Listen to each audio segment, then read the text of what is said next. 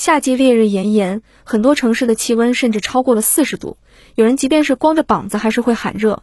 幸亏现代社会有空调可以制冷，有冰箱可以放置冷饮，使人们少受了暑热之苦。可是，在古代社会没有空调和冰箱，传统礼仪又要求人们穿的里三层外三层，夏天这样穿，人们真的不热吗？实际上，炎热的夏季，古人在非礼仪场合也会尽可能穿的少。甚至是有些贵族女子在私人场合，也可能只会穿抹胸纱裙，再罩一件纱罗的衫子，更不用说底层的劳动人民，在公开场合男女都会露胳膊露腿，这在张择端的《清明上河图》中可以看到。除了这些情况，对于受制于礼教的人物，在公共场合还是会遵循制度穿衣，但我们看一下他们所穿衣服的款式和面料。或许就能知道这些人在夏天既不伤大雅又不至于中暑的诀窍了。首先，古人的衣服多为宽松的长袍大袖。虽然中国古代各朝各代的衣服款式不尽相同，但跟现代服装相比，都显得非常宽松。赤身裸体与宽袍大袖，哪个更凉快？科学证明，在气温接近或超过三十七摄氏度时，皮肤不但散热功能减弱，反会从外界环境中吸收热量。也就是说，天气炎热时，一味通过减少衣量并不能有效降温，反而衣物的防晒和通风功能对于防暑的意义更大。所以，古人衣服宽松，对其防暑有很大的作用。这也是现代人在夏天要穿长袖防晒衣的原因。其次，古人夏天所穿衣服的面料多为丝、棉、麻等天然纤维，比较透气舒适。中国很早就能生产出了至轻至薄至透的纱类衣物。长沙马王堆出土的汉代素纱单衣，重量不到一两。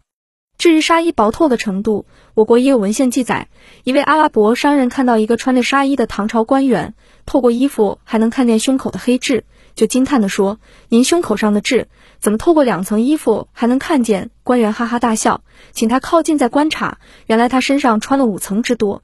由于纱薄而疏，重量轻，造型美观，透气性好，古时应用较广。是各个时期夏季服装的流行用料。丝绸是纱的一种，为贵族所喜好。普通百姓穿不起昂贵的丝绸，夏衣就以革布等材质代替。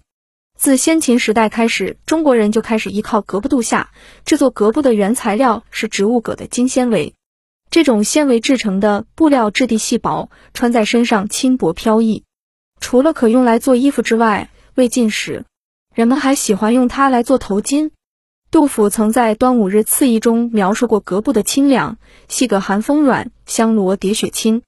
白居易在《夏日作》中写道：“革衣舒且单，纱帽轻服宽，一衣与一帽，可以过炎天。至于变五体，何必备罗丸？认为一件革衣便可度夏。”除了革布之外，以苎麻制成的夏布、芭蕉皮织成的蕉纱、竹皮、木芙蓉皮纤维织成的竹布。慕容纱等等，都适合在夏天暑热的时候穿。明末清初著名学者屈大均在《交步行》里写道：“竹与芙蓉一为布，蝉翼霏霏若烟雾。”也是说这些面料都能达到轻薄透凉的效果。除了这些，古人生活的环境与现在也有很大不同。